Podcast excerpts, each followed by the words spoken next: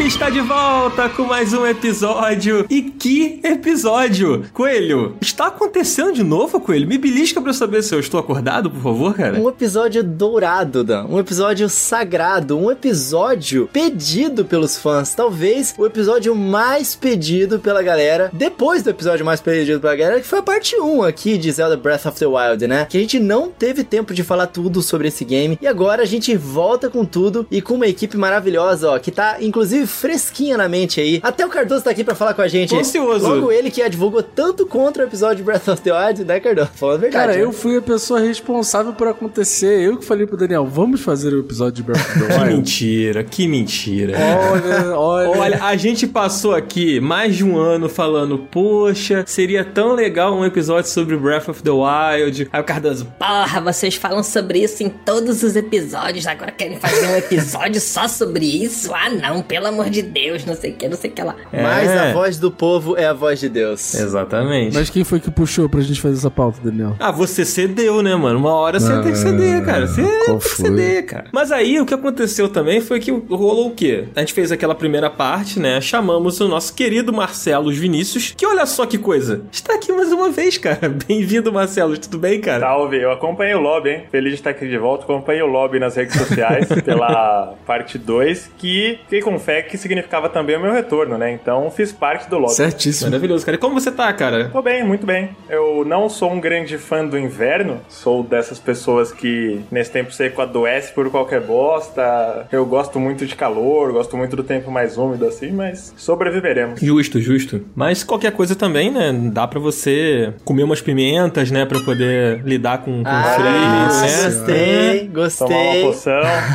Comer umas pimentas, usar a pipa, subir lá em cima, usar a câmera lenta do arco e flecha e meter flecha em todo mundo. É esse o macete. É assim que vence os Lionels, pra quem não sabia, tá? Fica aí. Monta nas costas deles, o Marcelos faz isso. Ele monta nas costas dele e plau, dá só as espadadas no pescoço, né, Marcelo? Como é que é, Coelho? É plau, é play. Entendi. Não sei se o plau rola sempre, mas eu tento. Mas olha só, acabou que na parte 1 o Cardoso não esteve aqui com a gente, né? Porque ele se recusou a participar do programa. Falou: não, não vou falar sobre Breath of the Wild. Não foi isso, não foi Mas isso. aí, olha só, cara, com uma boa novela, a novela ela é cheia de plot twist. E acabou que o Cardoso, nesse momento de vida em que ele está vivendo, né? Em que ele está fazendo lives todos os dias na Twitch do Up, ele acabou jogando Zelda lá, né, cara? E você jogou o Zelda do início ao fim, ao vivo. E acabou que quando a gente decidiu fazer a parte 2, você cedeu aqui a existência desse programa e colou aqui com a gente, né, cara? Não, é porque acontece. Hum. O rei do marketing. A gente fez aqui uma campanha de 360 graus dessa campanha de redenção desse jogo na minha vida, entendeu? Que a gente jogou em live, foram mais de 17 lives jogando, foram horas e horas de conteúdo. As pessoas viram a minha mudança ali de perspectiva, porque eu, eu entrei com um pouco de ranço pro jogo e a coisa foi mudando. E agora, sentida, as pessoas clamaram por isso, que eu tivesse aqui pra falar sobre essa experiência de ter jogado o jogo com tantas pessoas que colaram lá na live, sacou? Entendi. Então, tô aqui pra isso. Você me permite uma correção em tudo que você falou? Claro. É que eu acho que não foi uma redenção do jogo na sua vida. Eu acho que é uma redenção sua com o jogo, entendeu? Faz sentido. Ah, mas aí quem tem que contar da minha história sou eu.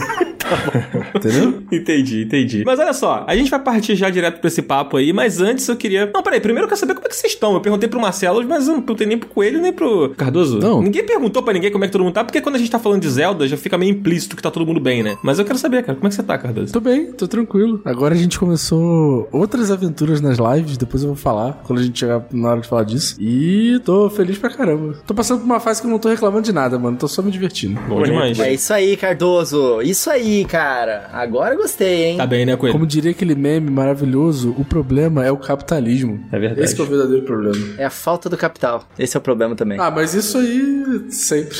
Em off eu te conto os negócios. Ih, caralho. E você, Coelho, como é que você tá, cara? Eu tô marombado, bombado, entendeu? Hum. Estou malhando. Dando aquele choquinho maneiro? Pô, com certeza, agora eu vou levar choquinho até na bunda, entendeu? A galera que não ouviu aquele episódio agora está chocada. Igual eu. Eu acho que o Marcelos não sabe, mas Marcelos, o coelho, Ah, não, ele, não, ele lá, sem comprou. pauta.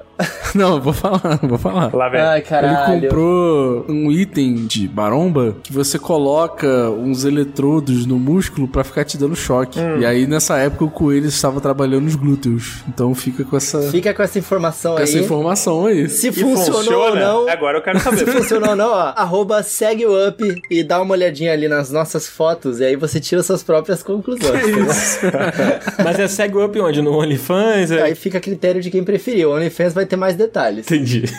E é nesse clima que a gente vai falar sobre o the Wild. Mas antes, eu queria agradecer aqui toda a galera que vem acompanhando a gente aqui, ouvindo todos os episódios, compartilhando, comentando nas redes sociais. E principalmente a galera que está apoiando, cara, assinando o Up lá no Catarse, não é não, Coelho? Com certeza. Uma dessas pessoas, inclusive, tem um nome lindo, mano. Olha isso. Tiago Carpegiani. Meu irmão, eu até fiz a mãozinha aqui, porque deve ser italiano, né? É um nome bonito, Eu mano. espero que sim, né? Se não for, acho que ele vai ficar um pouco chateado. né? Não, eu espero que não. Não fique chateado, Thiago. Seu nome é, belíssimo. E o Eduardo Rocha também. Eduardo Rocha Pansica. Pansica ou Pansica? Não sei, não sei ler, mas com certeza uma pessoa maravilhosa ele é, porque está ajudando a gente aqui no Up. Muito obrigado. Lembrando, cara, que a galera tá começando a ficar meio acostumada já. A gente tem episódio toda semana aqui e tal, mas a gente só consegue ter por causa do apoio dessas pessoas. Então, Gabriel Moraes Silva de Oliveira, um beijo no seu coração, meu querido. Você ajuda a gente a manter esse objetivo, a manter esse sonho vivo. Muito obrigado a todos que apoiam a gente lá no catarse.me barra up. Galera, dá uma moral lá pra gente. A gente agradece imensamente. Tamo junto. Cara, e uma coisa legal, Coelho, que você falou, né? Que, tipo, a galera tá apoiando, né? E o Up continua existindo aqui. Programas como esse aqui, mano, são programas que a gente conversou no nosso grupo secreto, por exemplo, sabe? A gente também já fez outros programas, assim, através de enquetes que a gente faz lá. E a gente tá pretendendo fazer cada vez mais isso e levar opções de pautas que a gente vem pensando em fazer para que a galera que apoia o Up, né? Que tá literalmente fazendo com que o Up exista, é que elas possam participar de alguma maneira também na construção desses programas que a gente vem trazendo, né? Como rolou, por exemplo, no do Batman que a gente fez na época e o pessoal do grupo que escolheu. E o do Breath of the Wild foi uma parada que as pessoas já pediam bastante, no grupo as pessoas já pediam também. É isso, cara. Acho que se você que tá ouvindo aí não apoia ainda e você tem interesse em estar mais próximo da gente, né? Pô, essa é uma parada muito legal que é o grupo, é o grupo secreto que tá lá dentro de uma das categorias de assinatura. Então o link tá aqui na descrição, clica lá, dá uma olhadinha, cara. Você vai ver, tem várias opções de assinatura, várias opções que certamente uma vai caber no seu bolso e aí você pode estar mais próximo da gente, mais próximo do nosso conteúdo também. E é muito maneiro, cara. Então a gente tá criando uma comunidade muito legal também com a galera que apoia lá no Catarse, né, Cardoso? Exatamente. E quem não apoia é maluco.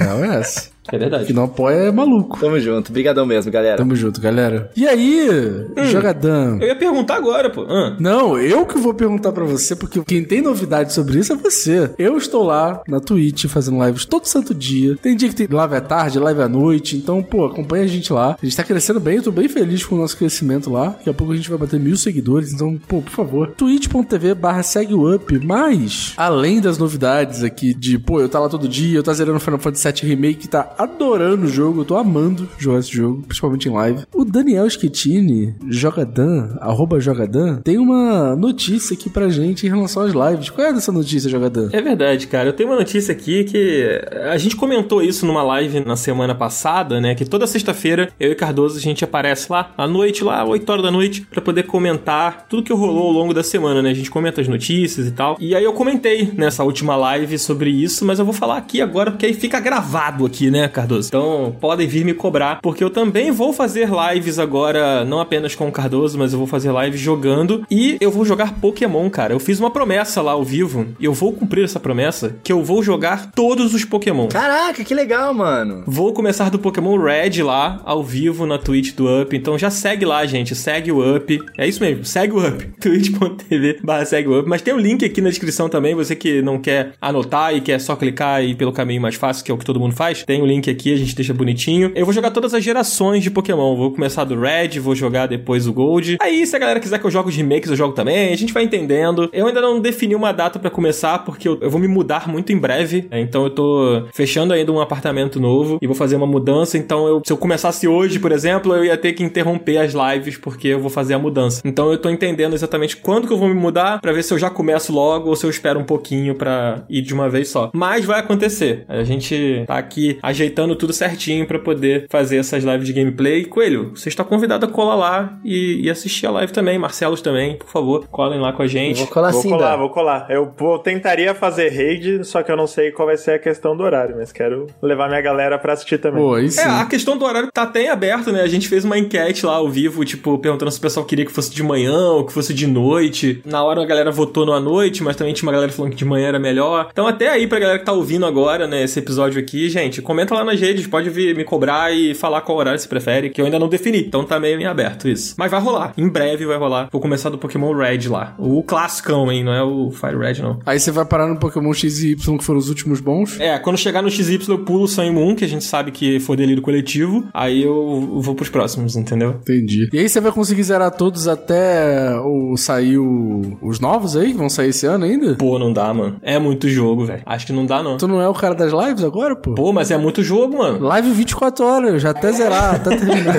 Beleza. tu não é o speedrunner, pô, do Pokémon? calma, vamos com calma, gente. Um passo de cada vez.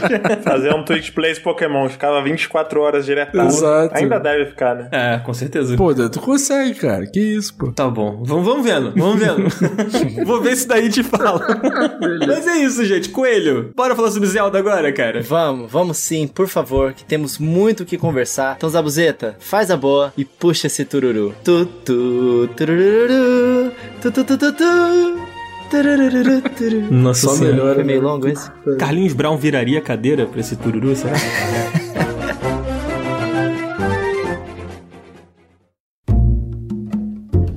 Amigos, vamos falar mais sobre Zelda Breath of the Wild. É um jogo que marcou os corações de muitas pessoas e tem muito a se aprofundar sobre o assunto. E eu tenho um caso interessante que aconteceu recentemente, cara. Que assim, no último episódio a gente comentou, né? Que como as pessoas continuam descobrindo coisas novas desse jogo e compartilhando com outras pessoas e o pessoal ficando impressionado. Cara, a minha namorada jogou o jogo inteiro, zerou, né? Fez isso em live, inclusive. E aí, ela abriu o meu Breath of the Wild aqui no meu Switch, que eu nunca tiro ele, ele tá sempre aqui comigo. A hora que ela abriu, ela falou: Caralho, que lugar é esse aqui, meu irmão? Que bicho é esse aqui? Eu nunca vi isso. É da DLC? Eu falei: Não, ela, como é que você desbloqueou essa área do mapa? Eu falei: Breath of the Wild não tem isso de desbloquear a área do mapa, tá? Sempre esteve ali. Ela, meu Deus, eu não acredito. Era uma área inteira, era a área onde fica aquele deus dos cavalos. Que, cara, eu descobri que muita gente não sabe, porque a gente postou um vídeo disso nas redes sociais e muitas pessoas me perguntaram: aonde que é isso aí? Que parada é essa aí? Que área é essa? Não, agora, real, que área é essa? Caraca, tu não viu? Tu nunca viu, Cardoso?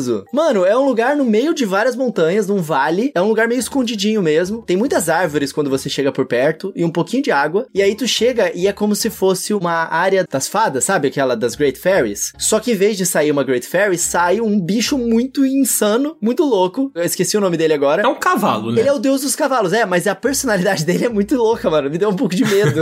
Se não me engano, é lá que você vai quando um cavalo seu morre. Isso, Isso. ele ressuscita os cavalos, exatamente. Isso, o nome dele é Malania. Malania é o nome dele. É M-A-L-A-N-Y-A. Ele é um bicho muito louco, mano. E ele me dá um pouquinho de medo. E ele fica puto contigo quando tu mata um cavalo, cara. Ele é esse bicho azul? É, ele é um bicho meio azulado. A máscara dele é meio, meio azulada, meio roxa, sei lá. Meu ele, tem- ele Deus. parece um pouco Skull Kid. Ele tem uns braços que flutuam. Não, pera, então ele não é o senhor da montanha, não é isso que eu tô vendo Não, aqui. não é, não é isso. É uma Alania. Ele é um tipo um Great Fairy. E ele fica puto, mano. Ele fala assim: "Ah, você tá maltratando os cavalos, eu vou acabar com você", não sei o quê. É bizarro, mas é muito legal e é uma área que poucas pessoas conhecem. Convenhamos que ele tem certa razão. Sim. Não, ele tá certíssimo. E eu me senti muito mal quando eu cheguei nele pela primeira vez. Porque ele falou isso pra mim e o meu cavalo eu tinha matado ele sem querer, mano. Eu tava, tipo, na beiradinha do topo da montanha, ele caiu e morreu. E, cara, é muito triste quando você mata um cavalo desse jeito, porque as perninhas do cavalo ficam todas, tipo, quebradinhas assim. Oh, meu Deus, Cara, é muito triste. É, é uma tristeza. É horrível. Cara, eu tenho uma história horrível com um cavalo que eu vou contar aqui. É, Eu não sei se a galera que tá ouvindo sabe ou se vocês sabem, mas a Epona, o cavalo clássico do Zelda, né? Ela não tem no jogo, né? Você não consegue pegar ela no jogo, a menos que você use o amiibo do Link Cavaleiro lá, que é aquele Link com o cavalinho. E aí você habilita ela. Tem uma chance dela aparecer, eu acho. Acho que ela nem aparece de primeira, não, você usando o amiibo. Isso eu não tenho certeza, essa informação. Eu sei que o único jeito de você pegar a Epona é com o amiibo. E aí eu tenho o amiibo. E aí eu resgatei a Epona depois de um tempo lá. E aí eu tava passando numa parte que era uma ponte, assim, que ela vai pra uma das torres que você usa pra abrir o mapa, né? Que é uma torre que ela é cheia daqueles sentinelas que ficam ficam voando em volta, assim, sabe? É perto da montanha. Aí, tipo, eu tava lá andando na ponte, aí vieram os bichos me atacar, e aí eu me desesperei, e eu caí da ponte com o cavalo, com a Epona. Não, com o cavalo especial, mano. Com a Epona, mano. Aí, tipo, a gente caiu numa ilhazinha, que é tipo um pedacinho de terra minúsculo no meio do mar, assim. Só que, tipo, ele é perto da borda, mas não o suficiente pro cavalo andar na água. E aí ela ficou lá pra sempre, mano. Ela não saía Nossa, dali. Não morreu, né? Ela não morreu, ela ficou viva e eu não conseguia tirar ela dali, mano.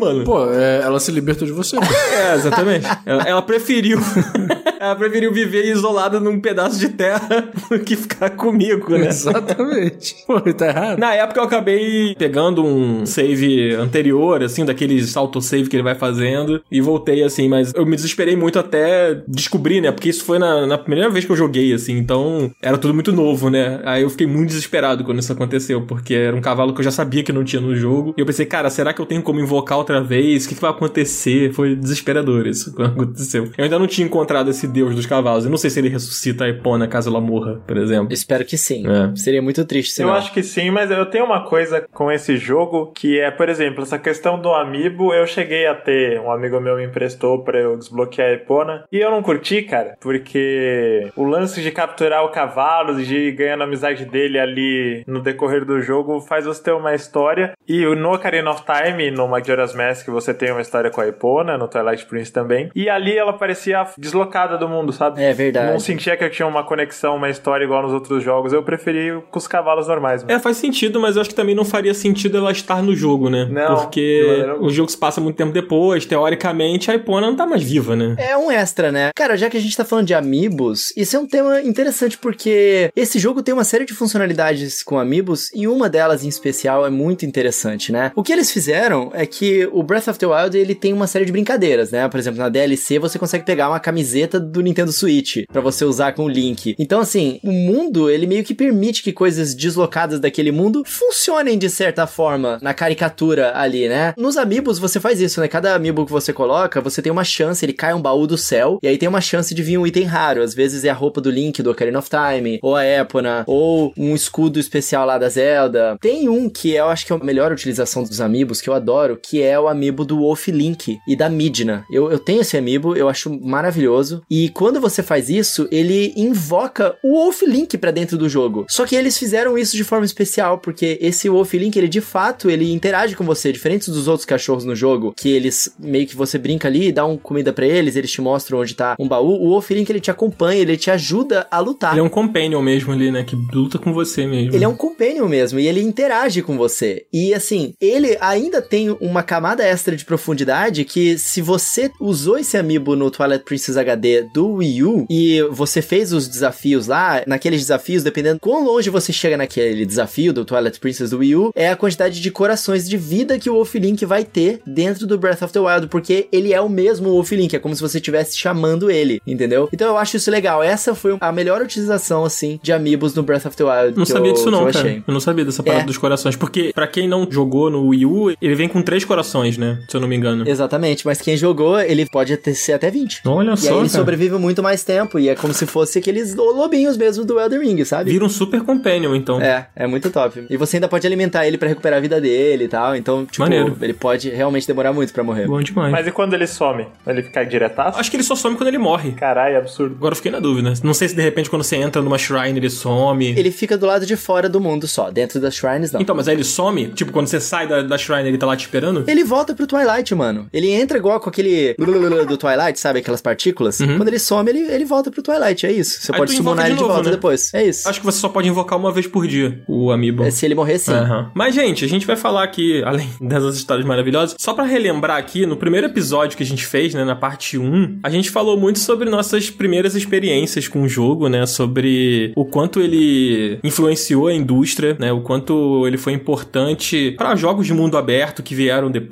né, jogos com escopos semelhantes, assim, que vieram depois. E a gente não entrou tanto em alguns aspectos de gameplay e outras questões do jogo que ficaram faltando, como essas experiências, assim, mais específicas, né, que a gente teve com o jogo, como algumas quests, algumas descobertas e tal. Então a gente hoje a gente vai falar um pouco disso, alguns aspectos de gameplay, algumas quests, né, e mais detalhes, assim, nossos do jogo. Mas antes da gente partir pra esse papo, coloquei até aqui na pauta pra eu não esquecer que eu queria saber do Cardoso, mano, que jogou o jogo recentemente. é, não sei se o Marcelo Marcelos e o Coelho jogaram o Zelda recentemente. Mas, Cardoso, você que terminou o jogo, sei lá, tem umas duas semanas eu acho que você terminou. Uhum. Você acha que ainda é um jogo que vale a pena você pegar pra jogar hoje? Tipo, ele envelheceu bem pra você? Como é que foi essa experiência de jogar ele? Porque você já tinha jogado ele na época do lançamento, né? Aham. E aí você rejogou. Como foi pra você essa parada? Cara, mecanicamente, em termos de profundidade de mundo, jogabilidade, mecânica, tudo, eu acho que ele envelheceu muito, muito, muito bem. Continua um jogo extremamente atual e com uma jogabilidade muito gostosa, assim. Tipo, no primeiro momento você demora um pouquinho pra pegar as coisas, mas depois que você pega, cara, a batalha é muito maneira, o parry funciona super bem. Todas as mecânicas são pensadas tão minuciosamente, dá pra você fazer tudo que você faz de tantas maneiras possíveis, que é impossível você falar que esse jogo, tipo, vai deixar de ser atual em algum momento, sabe? Isso aí seria daqui uns 20 anos, sei lá, que esse jogo deixaria de ser atual, sabe? Muito louco isso, né? Cara, eu tenho a sensação que esse jogo ele pega tudo que a gente aprendeu nos videogames nos últimos 20 anos ou 15 anos e ele eleva a última potência possível, assim, sabe? Cara, a jogabilidade, principalmente de batalha, cara, é muito boa, é muito gostosa. Você com o tempo vai pegando todos os timings de todos os monstros e aí você vai dando parry na hora certa, se esquivando na hora certa, então vai ficando tudo muito gostoso, assim. E tudo funciona, né? E é até engraçado, quando acontece alguma coisa errada, você sabe que a culpa é sua. O jogo é tão bem feito nesse sentido que você não sente que, ah, pô, o jogo bugou, ou o jogo deu algum problema aqui e tal, não sei o que lá. Tipo, cara, eu joguei, sei lá, 60 horas do jogo nessa última run e, tipo, eu tive um bug que me atrapalhou e que eu tive que reiniciar o checkpoint e tal. Então eu acho que ele funciona muito bem. Eu só acho, e aí foi uma questão que eu falei até em live, assim, eu acho que visualmente, não de direção de arte, mas em termos gráficos mesmo, jogando num bom monitor, num monitor com HDR e tal e etc, você sente que é um jogo de 2017, de uma plataforma que não é tão potente quanto um PS4, sabe? Eu lembro de ver algumas texturas muito, tipo, gritantes assim na minha cara, sabe? Lógico que a gente sabe que é uma limitação do próprio console, né? Mas ainda assim, quando você joga no monitor, assim, na sua cara, tipo, meu monitor fica aqui na minha cara. Não tem como não ver, sabe? Mas é um jogo feio, Cardoso? Não achei feio. Eu acho a direção de arte dele maravilhosa. É um jogo lindo. Pode falar, Cardoso. Apesar das limitações do Switch, não dá pra você olhar pra esse jogo e não ver uma pintura ali. Então, mas é porque a direção de arte é muito bem feita, mano. É muito, bem feita. Direção de arte desse jogo é impecável, mano. Não, é muito bem feita. É um milagre o que a Nintendo conseguiu fazer ali, cara. Não, é um absurdo. adendo quando o Cardoso diz sobre ser um jogo de 2017, que de fato ele é. Mas pensando pra quem joga muita coisa no Switch, a gente tem exemplos recentes que não chegam nem perto desse Zelda, que é um jogo de lançamento, né? O próprio Pokémon Legends fez bastante Pois sucesso, é. foi muito jogado na Twitch também, né? Repercutiu bastante. Pô, nem se compara. A qualidade sim, é. dos modelos, das texturas com o Zelda tá muito abaixo. Com certeza. Eu tô jogando agora o Shin Megami Tensei 5, né? Tô adorando o jogo, incrível, assim. A jogabilidade é muito legal, tô me divertindo pra caramba. Mas ele é um jogo feio, mano, sabe? Ele é um jogo borrado no Switch. O que é bizarro porque a resolução dele é maior do que a do Monster Hunter, por exemplo. Mas ainda assim, ele é um jogo que fica borrado. Tipo, se você tirar um print da sua pare, assim, na batalha, é borrado, sabe? Tipo, e o Zelda não é assim, mano. Sim. Tipo, eu sei, é uma direção de arte diferente, né? O Shin Megami tem uma outra pegada e tal. É surreal se pensar que é um jogo que saiu ano passado e o Zelda que saiu há, pô, cinco anos aí. Tipo, ainda é impressionante, assim, eu acho, visualmente, sabe? Sim. Mas eu entendo o seu ponto, Cardoso. É, eu acho que é uma questão mais de, tipo assim, é a limitação que o console impõe ao jogo, sabe? Cara, mas tem alguns momentos em que o jogo roda muito mal, cara. Muito mal, tanto na versão do console quanto na versão na mão, que,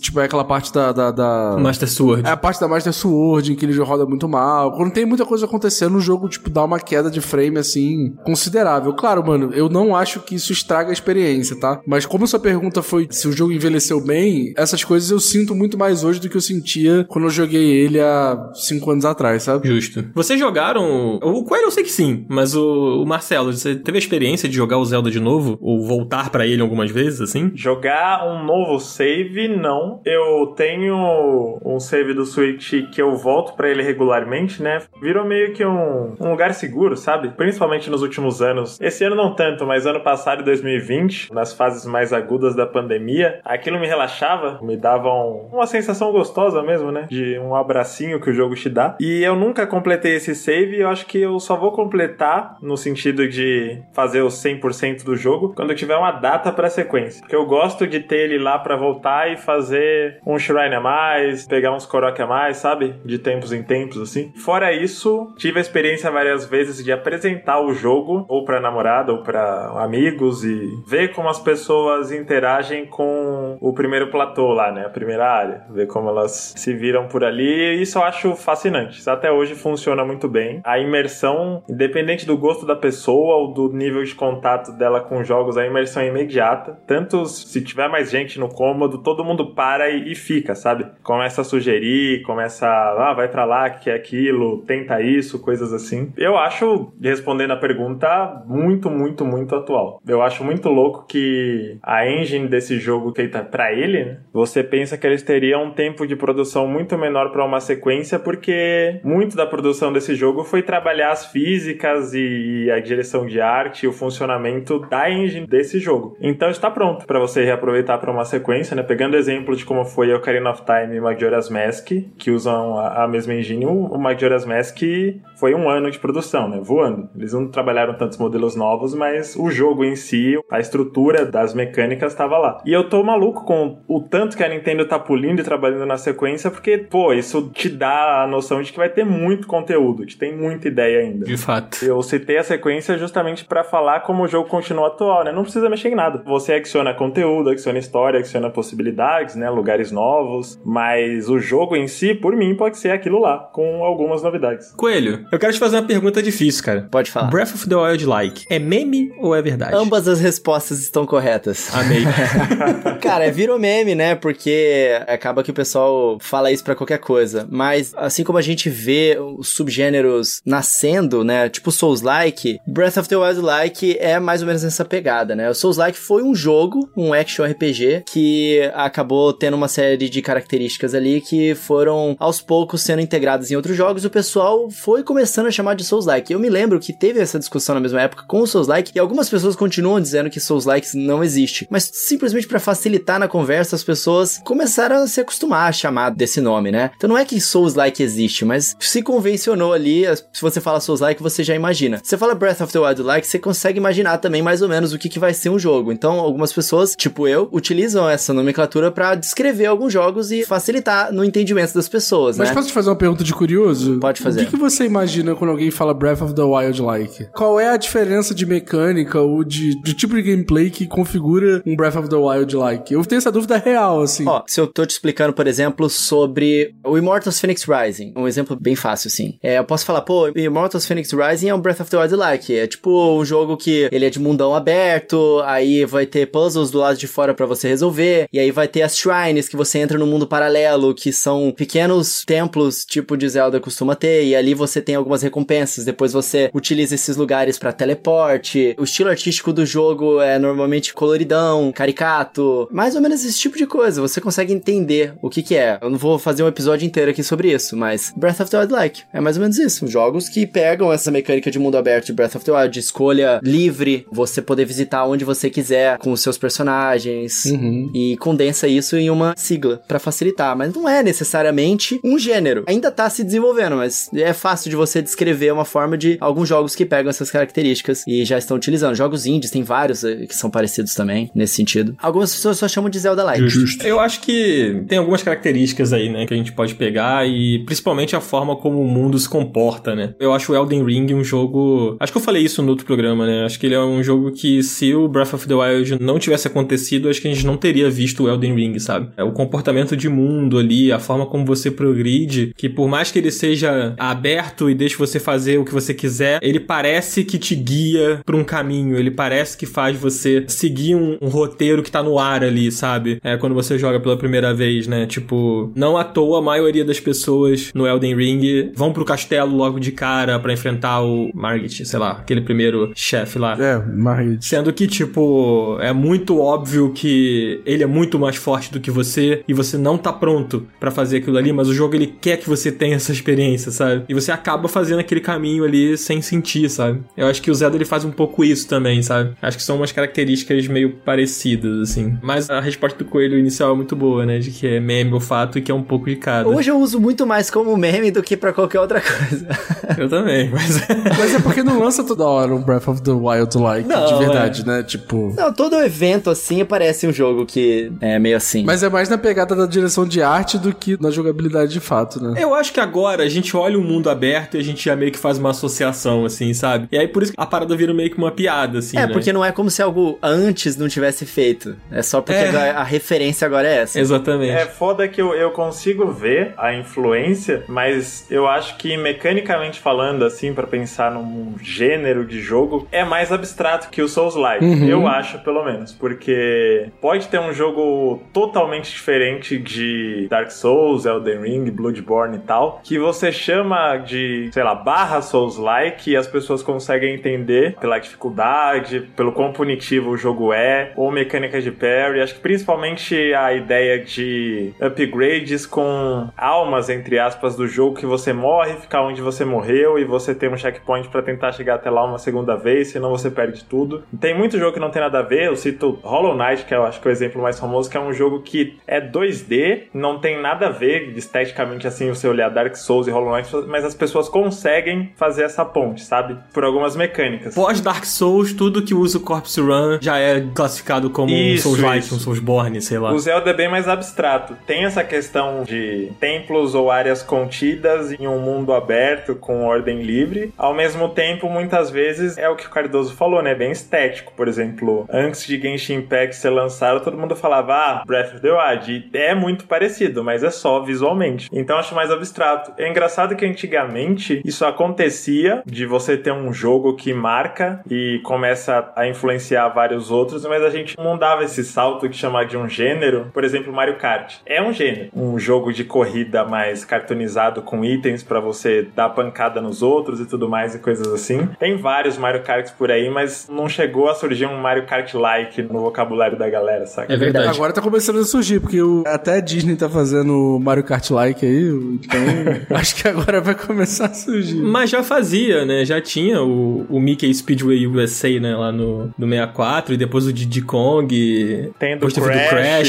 Chocobo. Eu acho que é porque esse termo like, tipo, não sei o que lá, like, ele foi muito popularizado há pouco tempo, né? Tipo, É. você bota aí uns 5, 6 anos, assim, desde que esse termo começou a ser mais popularizado. Aí começou a inventar um monte de subvariantes de likes, né? Eu acho que só pra fechar esse assunto, eu acho que o que rola muito é a é muito mais a identificação de quando você bate o olho e aí eu acho que a coisa da estética é, é importante, mas você vê um trailer de um jogo e você bate o olho e você fala, cara, isso aqui é muito Breath of the Wild, sabe? E na verdade quando você joga o jogo você vê que não é, sabe? Mas de cara lembra. E aí é até da forma do marketing que as pessoas escolhem de fazer, né, que os produtores escolhem de divulgar os seus jogos, porque parece que isso chama atenção, as pessoas estão interessadas em preencher essa lacuna que o Zelda deixou, sabe? Mas sabe o que aconteceu, Dan? Se você parar pra olhar, assim, tipo, quando você fala de marketing, quando você fala, tipo, disso tudo, tudo se resume a um momento do Zelda Breath of the Wild, que é o momento no começo do jogo, em que você sai da caverna onde você tá, e aí você corre em direção ao morro enquanto a música vai tocando, e aí vai aparecendo a logo do Zelda Breath of the Wild ali. Esse momento, que é um momento que resume tudo que vai ser aquela experiência, tudo que vai ser aquela aventura que você vai viver ali, é uma coisa que a indústria tá tentando recuperar de toda forma. Assim, você vê o Sonic Frontiers fazendo isso, e aí a gente tem aquela mesma sensação do Sonic correndo, indo e vindo o morro, e aí a câmera se afasta, e aí aparece a logo do Sonic. Você tem, sei lá, o Genshin Impact fez isso. O Elden Ring fez. O Elden Ring fez isso, então é todo mundo tentando emular essa sensação que esse jogo causou em 15 segundos, tá ligado? Eu acho que esse é o momento mais importante do Breath of the Wild, tá ligado? Que é esse momento que você fala assim, "Uf, eu vou começar uma aventura foda aqui. E é um pouco isso que a gente fala, ah, isso aqui é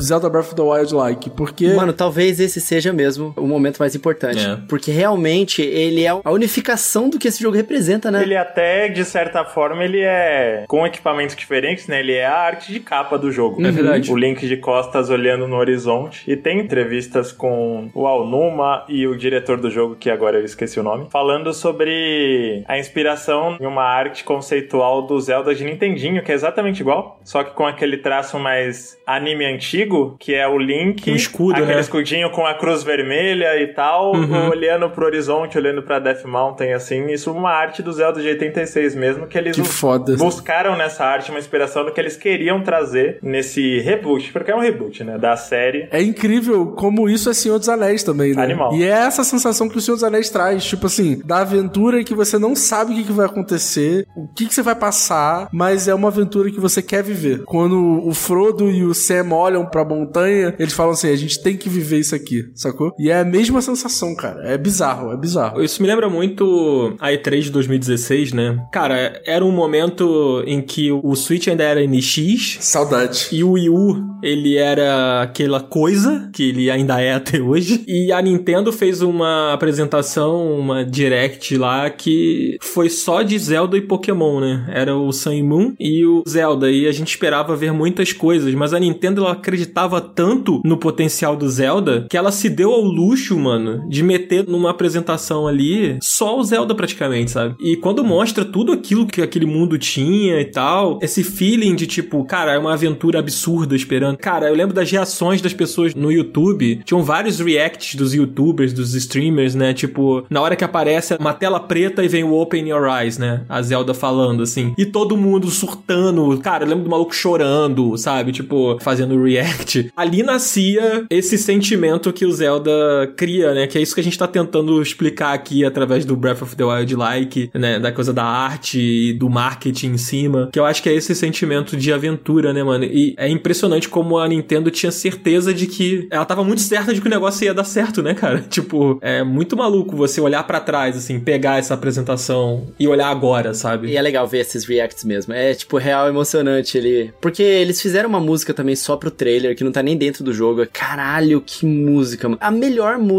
de Breath of the Wild nem tá no jogo, mano. Você tem noção? Na minha opinião, pelo menos. É muito foda aquele trailer. Realmente a galera se emociona pra caramba. Sim. Era uma época onde a Nintendo tava bastante confiante no que eles estavam fazendo. Eu me lembro até de entrevistas entre o Alnuma ali. O pessoal dentro dos times da Nintendo estavam competindo. Qual jogo que a galera ia gostar mais? O Mario Odyssey ou o Breath of the Wild? Eles tinham muita certeza do que eles estavam fazendo. O lance de você ir pra qualquer lugar, de você poder escalar no Zelda, foi um troço que mudou muito, né, Dan? Tipo, a forma com que você jogava e sentia esse game também, né? Hoje eu sinto muita falta disso, mano. Eu jogo outros jogos de mundo aberto que não tem escalada, eu me sinto meio preso de novo, sabe? Eu amo Elden Ring, eu amo o mundo de Elden Ring. Eu já falei aqui que eu acho que Breath of the Wild 2 vai ter que, tipo, estudar muito o que eles fizeram ali pra fazer um mundo tão bem realizado quanto eles fizeram ali. Mas, caraca, a escalada, meu irmão, é muito importante, né? Esses elementos de gameplay. É porque muito do discurso dos desenvolvedores era aquela coisa, tá vendo aquela montanha lá atrás? Se você quiser, você pode chegar lá, sabe? Então, tipo,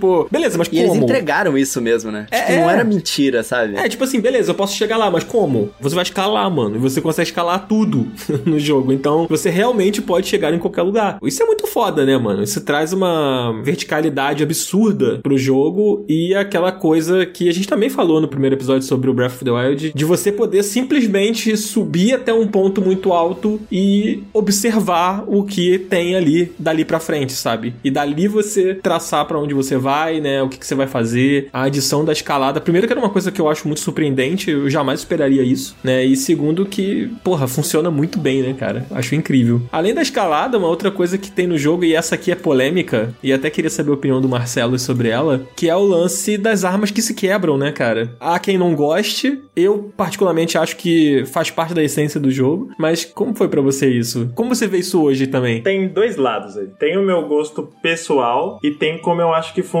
pro jogo em si. Né? Acho que é importante fazer essa separação quando você vai analisar alguma coisa. Às vezes tem coisas que são ótimas e a gente não gosta e vice-versa. né? Eu gosto de tanta coisa tosca, sabendo que é tosca, eu acho que é legal ter essa separação. questão das armas foi de longe pra mim a parada mais controversa do jogo. As armas é onde entra a treta. Uma outra pessoa mais radical vai falar que a questão de não ter dungeons temáticas como tinha antigamente também é controverso, mas dentro de tudo que foi entregue se, se aceita. Mas as armas são, acho que até hoje, o que mais gera divisão entre quem jogou. A sensação que eu tenho, eu não gosto muito, eu entendo a função, sei porque tá ali, particularmente não gosto muito, mas eu acho que estaria 100% pra mim se as armas do começo fossem um pouquinho mais duráveis. Os primeiros machados, as espadinhas que você pega, que duram pouquíssimos golpes, eu acho que é isso que dá um baque, assim. né? Mas você não acha que se deixasse o jogador muito numa situação mais cômoda, porque se as suas armas não quebrassem, você estaria mais cômodo, né? A partir do momento que você pega uma arma boa ali, uma arma melhorzinha, você já iria embora com ela, assim. Será que não quebraria um pouco aquela sensação de você ter que explorar pra você ir atrás de uma nova arma pra que você possa se virar, sabe? Então, isso eu, eu concordo. O que eu acho que é diferente, que eu acho que faz parte da evolução, né? Entendo bem essa função. É que chega um ponto em que isso deixa de te incomodar porque a duração das armas ainda é limitada, mas é um pouquinho maior quando você começa a pegar armas um pouco melhores. Então é só esse impacto inicial que eu acho esquisito. Não é nem questão de bom ou ruim, acho que é um choque. para quem tá acostumado com qualquer outro jogo, jogos que tem arma que quebra, a própria série Souls também já tinha isso, né? De você precisar restaurar com ferreiro e tudo mais, mas nem se compara a duração. Acho que no começo tudo é tão descartável que eu queria ter uma, pelo menos uma arminha que eu pudesse me apegar a ela. Falar, ó, oh, essa me acompanhou aqui a vida toda. Mas acho que a função no jogo é importante porque eles queriam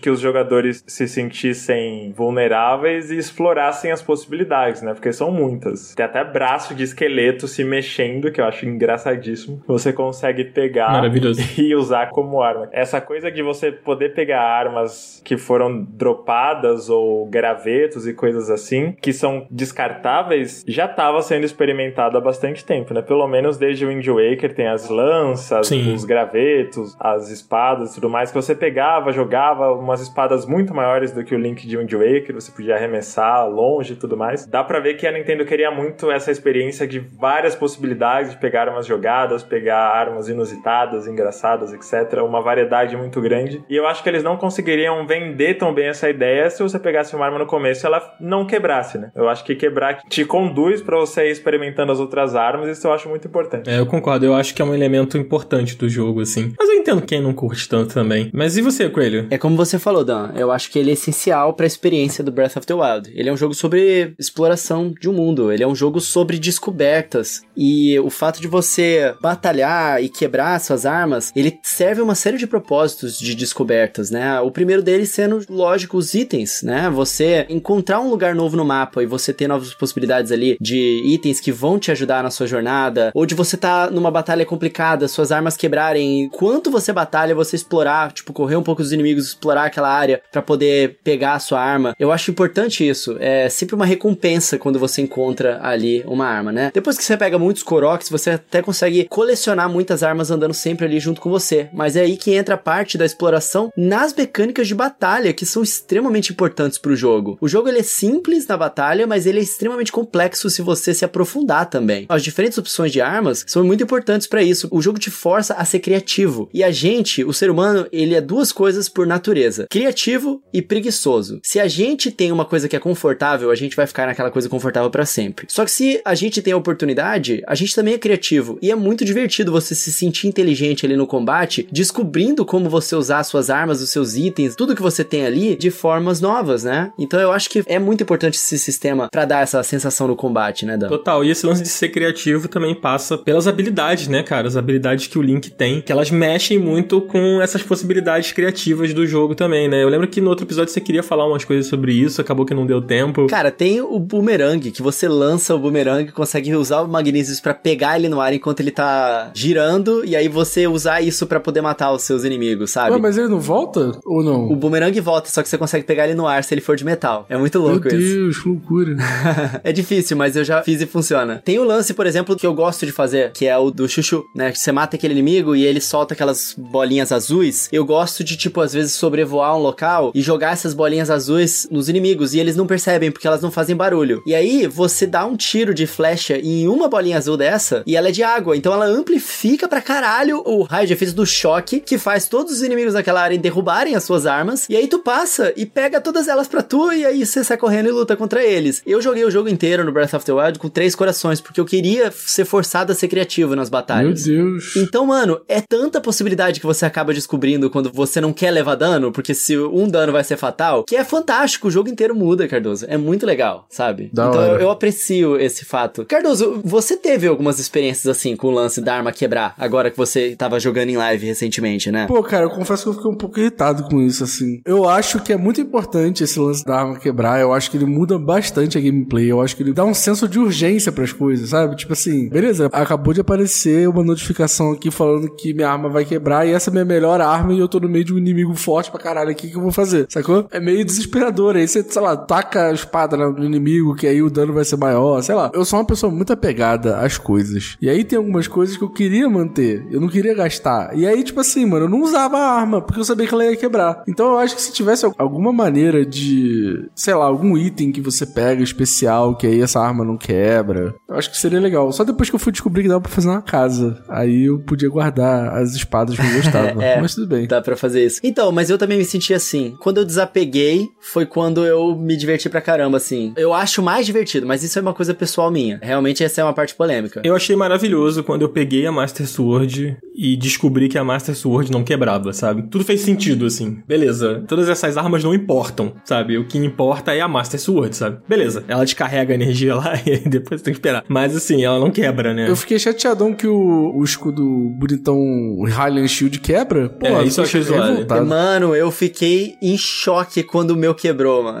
Eu tava me sentindo fodão, porque a defesa dele é muito mais alta do que os outros escudos. Então eu usava ele direto contra os guardiões, né? E aí um dia ele quebrou, eu falei, fuck, e agora? Tá ligado? É, mas se você parar pra pensar historicamente, o escudo, ele não tem o mesmo significado da espada, né? É, sim, ele é só um escudo real. É, você compra ele em alguns jogos, sabe? Nesse também, né? Você compra o vendedor lá, aquele carinha nessa cidade que você constrói, que eu esqueci o nome agora. É a Terrytown. Eu acho que é a sidequest mais legal, assim, do jogo. Em termos de payoff, assim. Eu tava jogando o jogo de novo, né, há pouco tempo. Inclusive o Cardoso tava fazendo live e eu ficava jogando enquanto tava vendo a live dele. e eu tenho um save que eu nunca terminei, assim, que tá lá, e é meio parecido com aquilo que o Marcelo falou, de de vez em quando voltar ali por uma sensação de conforto. E eu não tinha feito essa quest nesse save. E eu não lembrava dela direito, porque, né, eu tenho essa benção maldição de esquecer as coisas. E aí eu refiz ela e foi tão incrível fazer de novo, sabe? É maravilhosa pra Eu mim. nunca fiz essa quest, eu nunca fiz. Nem em live, nem de jeito nenhum. nu- Nunca fiz. Nossa, faça imediatamente. Por favor, cara, essa Faço L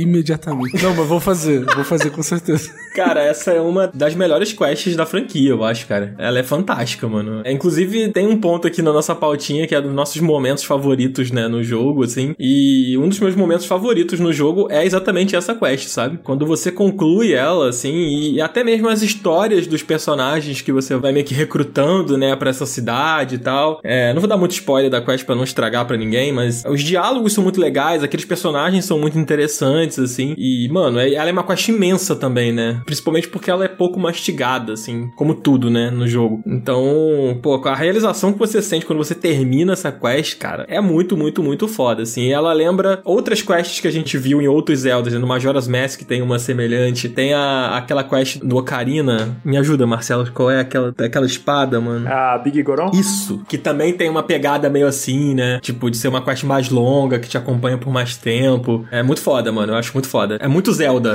essa quest, assim. E é lá que você compra o Hylian Shield depois, né? É, Exatamente. você habilita um, tem um vendedor que fica nessa cidade que ele vende o escudo. Eu acho que o Highland Shield era aleatório, não era tão importante assim. Eu acho, tem essa esse headcanon na minha cabeça de que ele virou esse item no, no Skyward Sword, ele tem uma pompa maior, assim, né? Um dragão te dá. E eu acho que ele ganhou essa, esse simbolismo por estar no logo de Ocarina of Time. Eu fiquei com essa impressão de que no Ocarina ele era um escudo normal dos soldados lá, você até pega o Mirror depois que é melhor. Mas eu acho que ele ganhou um status por ser parte do logo do jogo. Na minha cabeça isso faz muito sentido, assim, né? Ele É, virou a marca, né? Tipo, É. o escudo do Link é aquele. É o Hylian É, Shield. mas é curioso que ele é diferente em todos os jogos, né? No Majora's, por exemplo, ele tem um outro design. Ele tem tipo uma corujazinha. Não, mas aquele é o Heroes Shield. Mas não tem o Hylian Sword no, no Majora's, tem? Não.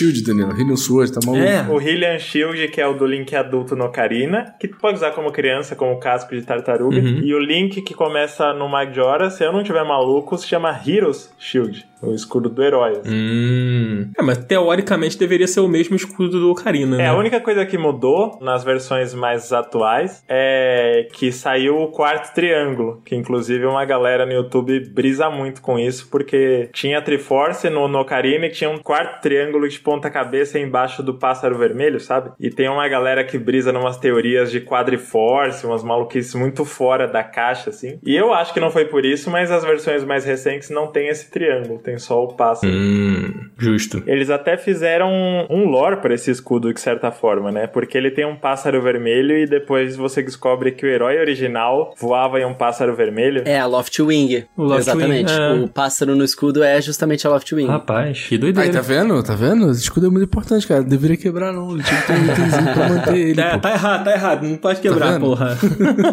Mas eu queria saber de vocês, cara. Marcelos, me conta, cara, um dos seus momentos favoritos, assim, do jogo, cara, que você para pra pensar e você lembra de cara? Acho que a primeira vez que eu entrei em Lost Woods e fui tentando entender como me guiar pelas ilusões da floresta, porque é uma área fechada dentro de um mundo abertão, só que ela ainda é parte daquele mundo, né? Só que você não tem uma transição igual tem dos Guardiões, de ir pra um outro cenário, sabe? Mas em Lost Woods eu tive essa sensação mesmo, justamente por estar no mapa, mas operar de uma maneira diferente, de que você tá em uma área sagrada, uma área que tem alguma força diferente operando, tentando te testar, te enganar, que, pô, Raras vezes eu lembro de ter ficado tão imerso na atmosfera de um lugar assim, de qualquer jogo. E aí depois a visão da Master Sword, a Deku essa sequência toda eu acho ela magnífica. Mas de opcional, não que você não seja, né? Praticamente tudo é opcional. Mas de uma área opcional que eu acho que todo mundo, da primeira vez que chegou nessa parte, tem uma história e tem um caminho, é a ilha onde você brinca de no limite. A Né? Eventide. Que você perde todo o seu inventário e tem que pegar as três esferas e tudo mais. Nossa, aquilo é. É um Battle Royale, né? Isso, exatamente. A sensação de sobrevivência, né? Que se virar com o que tem, de ser um náufrago, que é bem até uma ilha separada do resto, pô, sensacional, sensacional. É, eu, eu gosto muito desse momento. É uma quest que, inclusive, enquanto o Cardoso tava fazendo as lives, eu várias vezes entrava no chat e mandava mensagem: pô, já fez a Shrine do. Aí no dia que eu fiz, você não viu. Eu não tava, é. Fiquei revoltado com isso, cara. E você, Cardoso, que jogou aí há pouco tempo, cara? Qual memória você curte mais? Tava aqui pensando sobre isso, né? E aí, enquanto eu tava falando daquele momento lá, bem no comecinho do jogo, em que aparece a logo, que o Link sai correndo, e que a trilha é maravilhosa, e tudo é lindo e perfeito, é, esse certamente é um dos momentos que, literalmente, take my breath away, eu fico sem fôlego quando vejo. E, cara, tem dois momentos que foram muito curiosos, e muito curiosos em live. Um deles foi o momento que eu fiz aquela Divine Beast lá do deserto, que eu não lembro o nome, que todos os nomes são complicados. Quem tava na live viu que eu fiquei, tipo, três horas pra matar aquela Divine Beast. Porque ele é muito difícil, mano. É muito difícil. Mas, assim, no momento que eu consegui passar, foi um momento de uma alegria muito foda, assim. Tinha uma galera acompanhando, foi muito legal. Mas, cara, tem uma coisa muito específica do Zelda que toda vez que eu penso nisso, toda a sensação que esse jogo me traz, que foram todas as vezes em que eu não sabia se eu ia conseguir chegar no alto do morro com a minha estamina ou não, sabe? Que eu ficava tipo assim, caraca, só mais um pouquinho, só mais um pouquinho. E aí, sei lá, ou eu caía, ou eu conseguia. Porque isso para mim é, é a síntese do que esse jogo é, assim, de tipo, você quer chegar no objetivo que você quer chegar e você vai tentar de todas as maneiras e você vai ficar desesperado se você não vai conseguir subir escalando, se você vai dar a volta ao mundo no mapa para conseguir chegar lá. E eu tenho essa sensação toda vez que eu tô subindo no morro e eu não sei se minha estamina vai dar conta, sabe? Eu acho que esse jogo é muito sobre isso, assim, sobre você querer tanto saber o que, que tem no alto daquele morro ou no alto daquele espaço que você vai até o fim da sua estamina para conseguir, mesmo você sabendo que talvez você não consiga, sabe? Eu acho isso muito gostoso. Muito foda. E você, Coelho? Ah, tem tantos momentos, né? Olha, eu me surpreendi em muitos momentos nesse jogo, mas tem algumas coisas que ficam fora um pouco dos momentos que o jogo tem a intenção, né, de te causar essa sensação. Por exemplo, lá no topo da montanha de gelo, quando você ajuda o dragão azul, né? Aquilo ali é um momento, cara, o jogo ele quer que você se surpreenda com aquilo, porque você vê aquela coisa de longe, você não entende. Aquela parte, mano, eu ficava com tanto medo de chegar até ali. Esse foi um momento muito grande, mas um momento pequeno que me surpreendeu muito e que até hoje eu fico tipo, caramba, mano, esse mundo é tão rico e às vezes as pessoas nem se dão conta do tanto de possibilidades que ele tem. É quando eu descobri que existe a estátua do mal. Tipo, no Breath of the Wild você tem a estátua do bem, que são a estátua da deusa, que você usa para evoluir, mas existe a estátua do demônio também. E ela é uma só, é uma estatuazinha escondida num cantinho da cidade ali de Rateno, né? E tipo, se você não é uma pessoa que explora muito, você não vai nem saber da existência dessa estátua. E as pessoas me perguntam muito, Coelho, como que você conseguiu jogar o jogo inteiro com três corações? Como é que você pegou a Master Sword? Justamente com a estátua do mal, mano. Essa estátua me surpreendeu muito porque eu descobri ela por acaso. E eu fiquei com medo quando eu descobri ela, porque ela é parecida com a estátua da deusa, só que ela tem uma cara má, assim, com uns dentes e um chifre de capeta, tá ligado? Eu falei, caralho, aí quando tu fala fala com ela, o jogo ele coloca meio que uma, uma coisa escura em volta de você e ela meio que começa a falar com você: olha, eu sou uma entidade que tá presa aqui dentro dessa estátua porque eu cometi um crime, não lembro exatamente o que, era, muito tempo atrás, e me selaram aqui dentro dessa estátua. E eu posso fazer uma troca com você. E aí a primeira coisa que ela faz é que ela rouba o seu coração. E aparece, tipo, o Link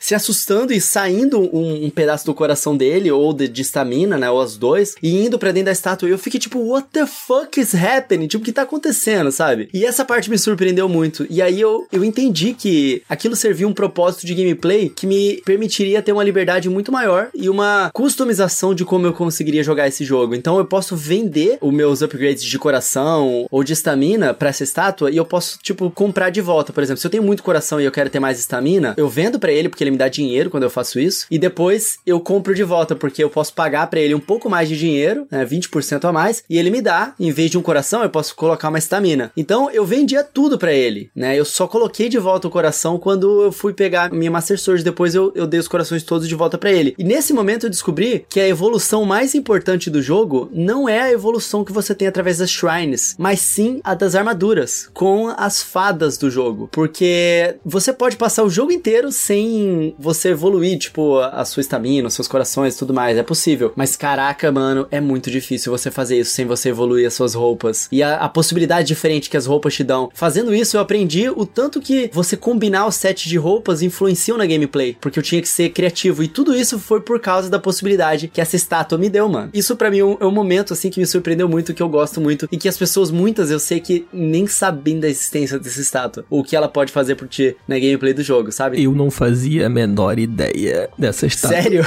Sério. Caralho, tô falando, mano. É foda isso, é muito Eu também foda. não fazia a menor ideia. Você sabia, Marcelo, dessa? Sabia e fiquei em choque, assim, né? Acho que essas coisas que você descobre, igual o Deus Cavalo, tudo, quando você descobre coisas importantes, com diálogos novos, um design de personagem inusitado e que poucas pessoas sabem, dá mais essa sensação de, sei lá, mágico, né? Acho que isso marcou o Coelho, assim, justamente porque dá pra você jogar 70 horas sem passar por essa Cara, com certeza dá. Até mais do que isso. É muito foda. Depois eu te ensino onde é que ela fica. beleza, beleza. Eu vou falar o meu momento, então. Todo mundo roubou e falou dois, né? Posso falar dois, né? fala dois, fala O dois. primeiro, cara, foi quando eu cheguei em Hyrule Field pela primeira vez ali. Eu já domei um cavalo e fui andando. Sem que eu tivesse visto em algum lugar dessas listas de curiosidades, assim, eu percebi que eu estava passando pelo Long Long Ranch, que é o rancho lá do Ocarina of Time, e que eu fiquei com a, a sensação de que aquele mundo que eu tava ali era o mesmo mundo do Ocarina of Time, só que reimaginado ali de alguma forma. Eu fiquei com essa sensação primeiro quando você vê o Temple of Time lá, né, a igreja, logo no iníciozinho do jogo, e isso eu tenho certeza que comentei no outro episódio, que é um dos meus momentos favoritos. Mas quando eu vi o rancho ali e tal, você vê a cerca, né, o pedacinho das casas quebradas, as ruínas ali. Cara, é uma sensação melancólica, tão profunda assim, sabe? E ao mesmo tempo rola aquela identificação do tipo, cara, eu já estive aqui, sabe? E eu acho que para quem jogou o Ocarina e para quem tem uma relação legal com o jogo, né, para quem curte o Ocarina, e acho que quem não gosta porque não jogou, tipo, bateu muito forte na hora assim, sabe? É essa coisa da nostalgia e tal. É um desses momentos simples, como o Cardoso falou, né, da coisa de você tá tentando chegar num topo de uma montanha e você escorregar assim. É, é, foi uma coisa de passagem, não tem nada ali, não tem uma quest ali, sabe? Pelo menos não que eu tenha encontrado, assim. E vou ficar muito impressionado se alguém falar aqui agora que tem, sabe? Porque eu não achei. Mas agora, depois dessa estátua aí, eu não duvido de Cara, nada. tem uma quest que você habilita o Ocarina of Time dentro da engine Wild. É, sim, tem um jogo escondido ali, né? Exato. Enfim, esse é um momento que eu gosto muito e que na verdade são vários pequenos momentos, né? Que é quando você vai encontrando referências, né? Que não é apenas do Ocarina que você encontra, né? Uma das memórias que você encontra da Zelda, né? Você acha em um lugar que é idêntico àquele lugar do Skyward Sword quando a Zelda vai embora, né? Quando você acha a Zelda pela primeira vez lá e ela vai embora junto com a, a Impa no Skyward Sword, né? E tem aquela ilha também, aquela ilha que é bem tropical e que é muito parecida com a do Wind Waker, né? Essas pequenas referências aos outros jogos da franquia são muito maneiros, sabe? É bem legal como eles trabalharam ali manualmente, né, Pra poder criar esses pequenos momentos de nostalgia no jogador. E um outro momento que eu gosto muito também, e ele é atrelado a uma memória, é quando você pega o cavalo da Zelda, mano, que é aquele cavalo branco, que também é uma memória que você acha aquela praça, né? Aquela estátua do cavalo ali, e você habilita uma das memórias e você encontra o cavalo depois. É um momento muito legal, assim, tipo, que é uma memória muito legal, né? Do Link com a Zelda andando de cavalo e tal. Eu acho muito foda. E um dos que eu ia falar aqui, e aí eu substitui por esse, é o do dragão que o Coelho falou. O do dragão da montanha de gelo lá. Todos os dragões, né, cara? Quando você vê um daqueles dragões pela primeira vez, é uma parada que quem não se emocionou tá morto por dentro, né? Pô, eu me emocionei porque é uma ótima maneira de juntar dinheiro, de farmar dinheiro. Então eu me emocionei bastante quando vi o dragão pela primeira vez. Caralho. Pra mim tem um case de Pokémon, tanto o cavalo branco, o cavalo gigante, que seria do Ganondorf, né? Uhum. E os dragões têm uma energia Pokémon lendária, assim. Sim. Fico imaginando quando o Pokémon chegar nesse ponto, né? Você já tá quase lá, mas você, sei lá, tá chegando numa área e à distância você vê um Articuno voando perto do pico de uma montanha, assim, sabe? Queria Não, tanto. e começa aquela trilha, é um negócio que é muito louco. né? Surreal, surreal. Cara, quando você vê aqu- aquele dragão que sai da cachoeira lá, que é o dragão meio verde, né? Meio amarelo, sei lá. Se você ficar parado ali naquela pontezinha, você vê ele saindo da cachoeira ali, ele fica soltando aqueles trovões no ar, assim. Cara, tipo, a primeira vez que eu vi ele saindo da cachoeira, que eu vi o dragão saindo dali, eu falei, caralho, o que é isso? Sabe, o que tá acontecendo aqui? É absurdo. Pô, gente, eu acho que a gente tá chegando na reta final do episódio, né? A gente falou pra caramba aqui, né? Ah, Meu uma Deus. delicinha, uma delicinha. Será que um dia será o bastante? Não? Marcelos, eu acho que não, cara. Se prepare pra parte 3, será? Ai, meu Deus. Não sei não, Vai virar será? um podcast próprio de Breath of the Wild.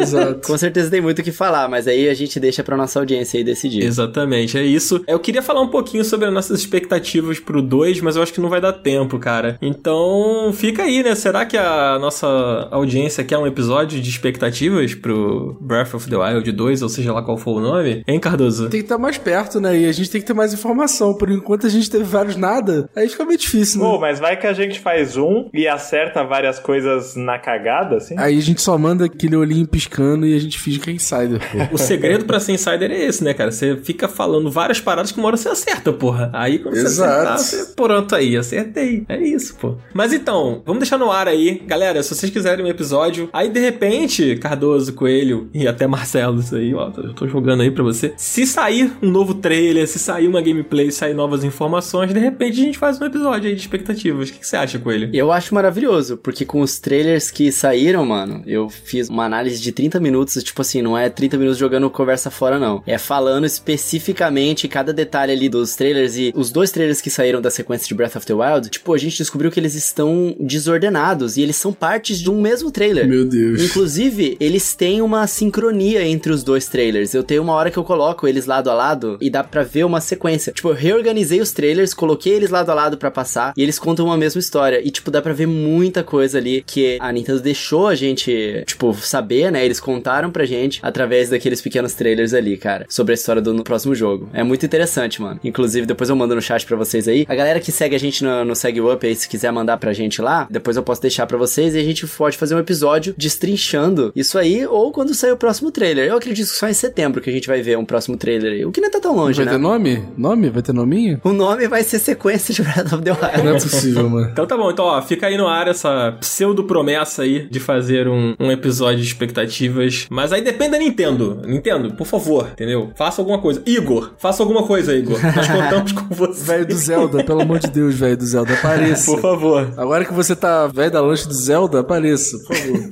Ó, mas eu tenho uma coisa a dizer, hein, Hum. sobre a expectativa de Breath of the Wild 2. O Alnuma, há muitos anos atrás, ele prometeu que esse seria o Zelda mais sombrio até agora. Essas palavras quem falou foi o Alnuma, o diretor e produtor do jogo. Se vocês olharem os trailers até agora, a gente não viu nada de sombrio. A gente viu o que a gente viu em Zelda Breath of the Wild normal. Não, pô, a gente né? viu aquele, aquele primeiro lá da Zelda caindo, É, deles que- indo meio que numa caverna. Não, o esqueleto em si, ele é bem sombrio. É, É. Pois Não. é, mas eu não achei nada mais do que a gente viu, por exemplo, em Majora's Mask, que é muito mais pesadão assim do que aquilo. Aí eu vou falar um negócio pra vocês, eu nunca joguei Majora's Mask, nunca, nunca, É nunca, da hora, nunca. mano. É Pô, jogue, mano. caralho. É muito bom, mano. E ele tem uma sensação meio sombria, assim, é foda, mano. E tipo assim, um ponto que eu quero chegar é, a gente não viu nada. Lembra que Breath of the Wild, a gente viu o trailer, um monte de coisa, viu gameplay de todo mundo, achou que sabia o que, que era o jogo, e na verdade a Nintendo só tinha mostrado o fucking Great Plateau, que não é, tipo, 10% do jogo, sabe? E nesse caso, a gente já viu dois trailers da sequência de Breath of the Wild, e eu acho que não representa o que o jogo vai ser de fato, sabe? Eu acho que a gente vai ser surpreendido bastante ainda. Eu acho que muita gente tá esperando que esse jogo seja um Breath of the Wild 2, e eu acho que vai ser mais do que isso, entendeu? Pô, é o que eu tava falando, né? Boa parte do tempo de produção do Breath foi trabalhando nessa engine nova, né?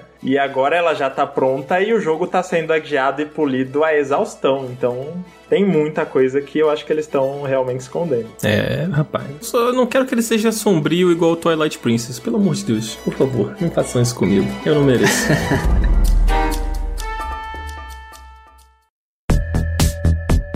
Mas é isso. Vamos guardar nossas opiniões para um futuro possível programa. E vamos fazer um Up Indica rapidinho, Cardoso? Vamos. Então começa contigo mesmo, cara. O que que você indica aí, cara? Cara, eu vou indicar.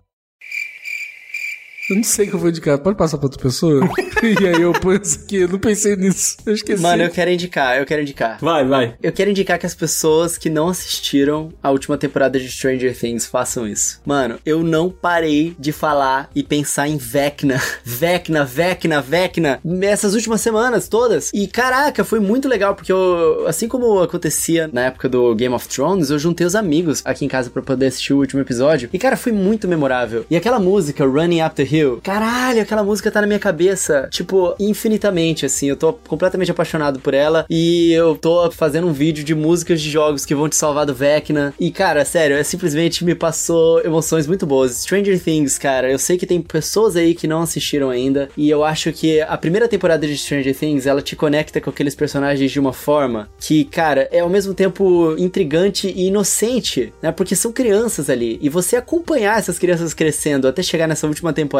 Essa última temporada, eles elevaram a escala ali de efeitos e de coisas que acontecem e tudo mais. E coisas fantásticas que acontecem na vida daquelas pessoas ali. Foi muito foda ver isso acontecer. E me deu feelings de Harry Potter, que a gente viu as crianças crescerem nos filmes, né? E a- o mais próximo que eu já cheguei disso foi com Stranger Things, eu acho. Dessa sensação. Então, realmente, quem não assistiu ainda, galera, deem uma chance. Eu sei que os primeiros episódios da segunda temporada não são os melhores, mas, tipo, tanca eles e aguenta, porque vale a pena o resto, sabe? A terceira, a quarta temporada ali, elas retomam. É muito bom, mano. Muito bom mesmo. Brabo demais. E você, Marcelo? O que, que você tem pra indicar hoje, cara? Eu tô tentando lembrar o que que eu indiquei no episódio passado, da última vez que eu participei. Não o passado do Up, né? Mas na última vez que eu participei. Porque eu acho que eu falei de Tune, que já tinham falado. E aí eu não sei se eu tô me repetindo ou se alguém já falou antes de Ruptura, a série. A gente já falou de ruptura aqui, mas tudo bem, você falou. Não lembro se foi você que falou. Bom, é, o que eu tenho de recente, de fresco na memória, de falar, pô, isso é muito legal, acho que é pouco, né? Isso é absurdo. Isso é um marco. Todo mundo tem que falar sobre isso. Acho que foi Ruptura mesmo, né? Severance, o nome original. E aí, depois de Ruptura, pra tentar chegar em uma coisa que talvez não tenha sido recomendada, eu vi uma série no Prime Video que é com o ator do Thanos, que é Outer Range. Já ouviu falar? Eu achei bem legal, achei bem legal. Ela é sobre o que essa série? Basicamente, é um cara que tem um. cuida de uma fazenda, né? Tem um terreno. Tem gente interessada nesse terreno. Ele tá tentando proteger a propriedade dele, né? Essa coisa de um lote por vez vão diminuindo as terras dele. E ele acha nesse terreno da fazenda dele um buraco que não tem fundo. Meu. Deus. Tipo, você joga, você não só sabe pra onde vai o buraco. Ele não tem coragem de entrar no buraco, né? Porque visivelmente, pela profundidade, cair dá a sensação de que você não vai sobreviver. E as tretas pessoais dele, da família dele, dessa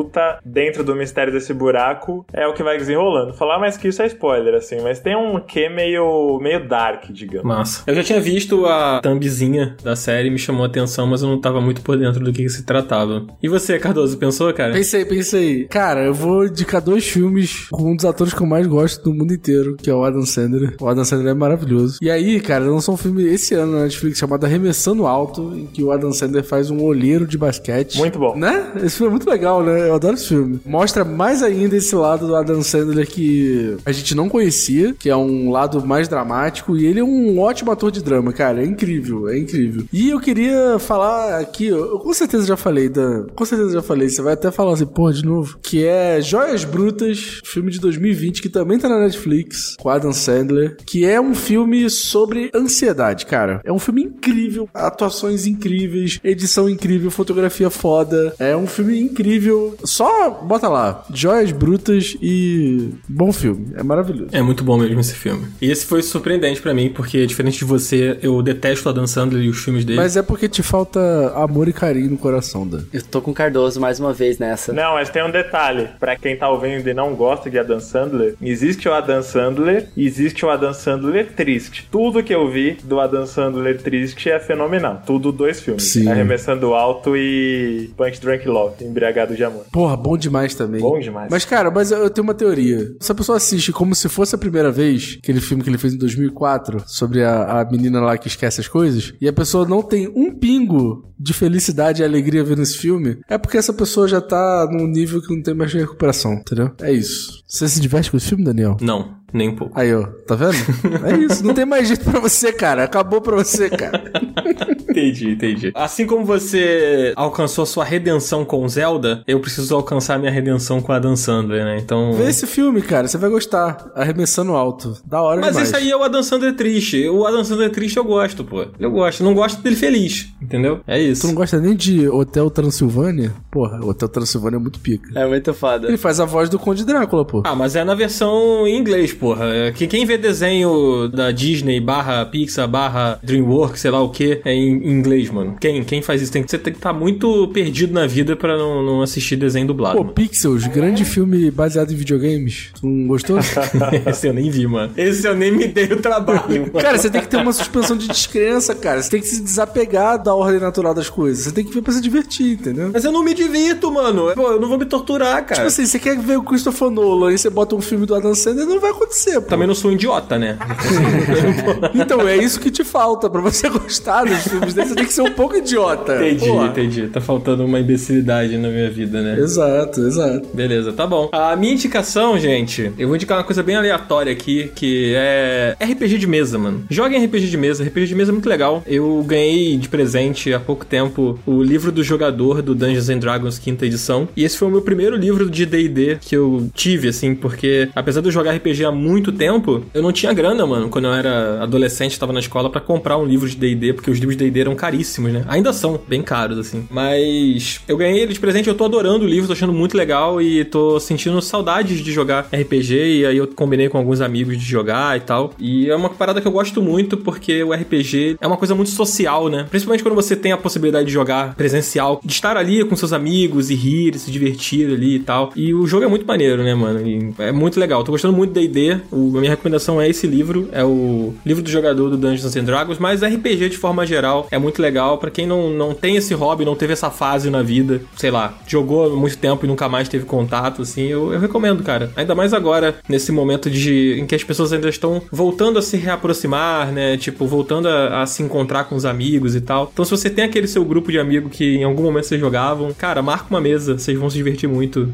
e vai ser muito legal pra essa reaproximação, né? Nesse momento que a gente tá agora pós isolamento completo, né? Que a gente teve aí nos últimos anos. É isso, essa é a minha, minha indicação. E além do mais, ainda tem referências aí no Stranger Things, que o Coelho falou, né? Exatamente. Nessa última temporada não é o D&D que eles jogam, é o AD&D, que é o Advanced Dungeons and Dragons, mas o D&D é o RPG que os moleques jogam, né, na primeira temporada e, e que é a grande inspiração dos vilões, todos os vilões do Stranger Things são baseados em vilões e monstros do D&D. O Vecna é um monstro do AD&D, Demogorgon é um monstro do D&D, né? Mindflower é um monstro do D&D. Eles amam. E inclusive o logo do Stranger Things é idêntico ao logo do Dungeons and Dragons. É só vocês darem uma olhada lá que a referência é, é direta, assim. É bem A claro. única né? coisa ruim dessa temporada foi terem voltado a colocar o Metallica em voga, mas de resto foi maravilhoso. mesmo. Metallica é maravilhoso, cara. Metallica, Cara, é muito Metallica pica. merda, cara. Metallica é amor de muito Deus, pica, cara. Metallica é merda. Os caras- são todos anti- antivacina, cara. Pelo amor de Deus. cara. Mas as músicas são boas, cara. Não tô falando que eu quero namorar com o vocalista, não, mano. Só As gosto das músicas são uma músicas. merda, cara. Pelo amor de Deus. Deus, cara. Tá com bom, tá bom, crianças.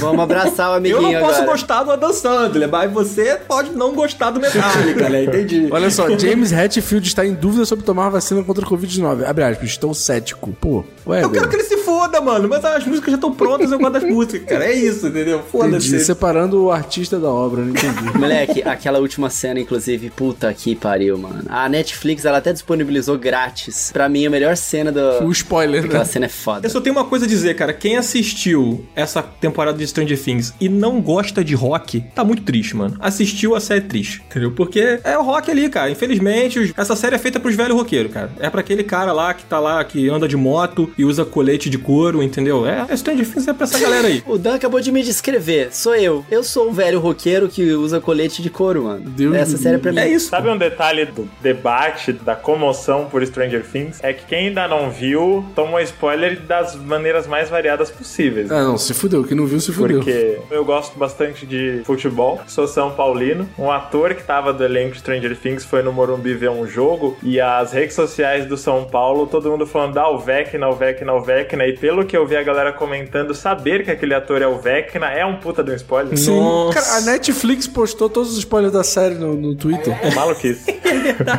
Caralho. É mesmo, cara. Cara, a Netflix chegou, tipo assim, três dias depois que saiu o último episódio e postou todos os spoilers que tinha pra postar. E foda-se. Doideira. Aí fudeu, pô. Aí fudeu. É foda, mano. É foda. Mas vale a pena, vale a pena mesmo assim. Vale É a pena, foda. vale a pena. Assistam, se eles fizeram, eu faço coro aqui ao Coelho. Marcelos, cara, muito obrigado por ter participado aqui mais uma vez com a gente, cara, ter colado aqui. A gente infelizmente precisa encerrar esse programa. Poxa, eu queria falar duas horas e meia com o Marcelos. Bora. Queria falar duas horas e meia, pô. Pô, Marcelos, a gente tem que marcar uns programas offline também, só pra gente ficar conversando aqui, cara. Exato. O papo é bom Vou demais. conversar na Twitch, convidar vocês pra entrar no Discord quando eu estiver ao vivo, retribuir o, o espaço Pô, aqui. maravilhoso. Pô, é bom, é maravilhoso. bom, hein? A gente pode fazer o contrário também, né, Cardoso? Chamar o Marcelos pra comentar Pô, as então, notícias com a gente, pô. Isso é uma coisa que eu tava querendo fazer. Eu tava querendo convidar a galera pra falar as notícias pra gente. Você toparia, Marcelo? Total, 100%. Tô Pô. pra entrar, vocês ficam mais de tarde, né? Eu tô pra entrar de férias do trabalho, ficar mais suave ainda. A de notícias é à noite, né? Ah, perfeito. Bora, dá. Pô, fechou. Maravilha. Então fechou, então é isso. Marcelo, muito obrigado, cara. Deixa aí suas redes, deixa onde está a galera que quiser ver o seu trabalho e saber mais do que você tá fazendo aí no planeta internet. Ah, eu ando jogando coisinhas, né, na Twitch também. Tanto o meu Twitter, quanto o meu Instagram, quanto o meu canal na Twitch são Marcelos underline V, Marcelos com dois L's US. No canal, eu recentemente estreiei um blog chamado Borrando a Linha, que é basicamente um- uma live onde eu não jogo nada, mas eu fico vendo vídeos de um tema específico. Pô, eu tô me divertindo muito fazendo e a audiência dessas lives também acho que ela é maior que o normal, porque, cara, não era pra ser, mas é muito engraçado. Rolou um de programas antigos de TV sobre videogame. Eu vi uma dessas lives suas, é muito bom, mano. Sensacional. Cara, a gente foi do Globo Repórter até o programa do Hugo. Tá ainda no começo. Esses vlogs estão inteiros no canal, né? Mas teve o Maguila do Hugo? Não, então. Vai precisar rolar um parte 2 de programas de TV. Porque eu Pô, achei maravilha. muito mais coisa do que eu imaginava. Já rolaram dois. Teve o de programas de TV e o de propagandas antigas. O VOD, né, dessas lives tá inteiro no canal ainda. twitch.tv barra Marcelos underline V. E o blog, né, com os meus textos sobre joguinhos, que é miojocuru.com. Miojocuru tudo junto.com. Bom demais, fica aí, gente. Sigam o Marcelos, acompanhem o trabalho dele, que é muito pica. Marcelos, obrigado mesmo, cara, por ter colado aqui com a gente. E vamos encerrar, gente? Vamos nessa, Coelho, Cardoso? Vamos, vamos nessa. Vamos sim. Ó, eu só quero falar uma última coisa. Zelda Breath of the Wild 2. Galera, reassistam os trailers, porque eu sei que todo mundo tem uma ceninha ali que aparece a, a mãozinha da Zelda embaixo e a mão do Link segurando a mão dela, e aparece a Zelda caindo no buraco. Reassistam os trailers. No YouTube tem um macete que você pausa o vídeo, você aperta ponto, você vai passando frame a frame. Se você aperta vírgula, você volta frame a frame. Eu quero que vocês observem duas coisas. Primeiro, aquela mãozinha da Zelda não é o Link puxando ela, é o Link ajudando ela a subir a montanha. Ninguém tá machucado naquela cena. E na outra cena, quando a, a Zelda cai e aparece uma mão segurando a mão do Link, a mão do Link tá desacordada naquela parte. Repara que a mãozinha dele tá meio caída, alguma coisa machucou ele ali. E aí aquela mão veio salvar ele. Tem muita coisa escondida nesses trailers. Façam isso, passando frame a frame ali que é divertido. E é isso. Rapaz, Episódio 3 de Breath of the Wild, manda aí, arroba segue o up se vocês querem. Caralho, com certeza Participa lá dos nossos grupos. então é isso, gente. E entra lá, ó. É segueup.com que tem nossos links lá do Catarse. Ajuda a gente lá mesmo. Realmente precisamos da ajuda de vocês para poder continuar fazendo sempre essa sequência e também lá nos nossos links do Segue Up, o grupo secreto, as redes sociais. Tamo junto, galera. E é isso aí, né, amigos? Vamos despedir? Vamos nessa. Vamos nessa. E, Zabuzeta, acabando esse episódio, por favor, Master of Puppets do Metallica, pra alegria Ah, não, do não, Camilo. não, não, não, não, não, não. Por favor. Zabuzeta, não se esqueça, quem faz o depósito do seu salário sou eu. Valeu, galera. Até quarta-feira, às 10 horas da manhã. Valeu, tchau, tchau, tchau.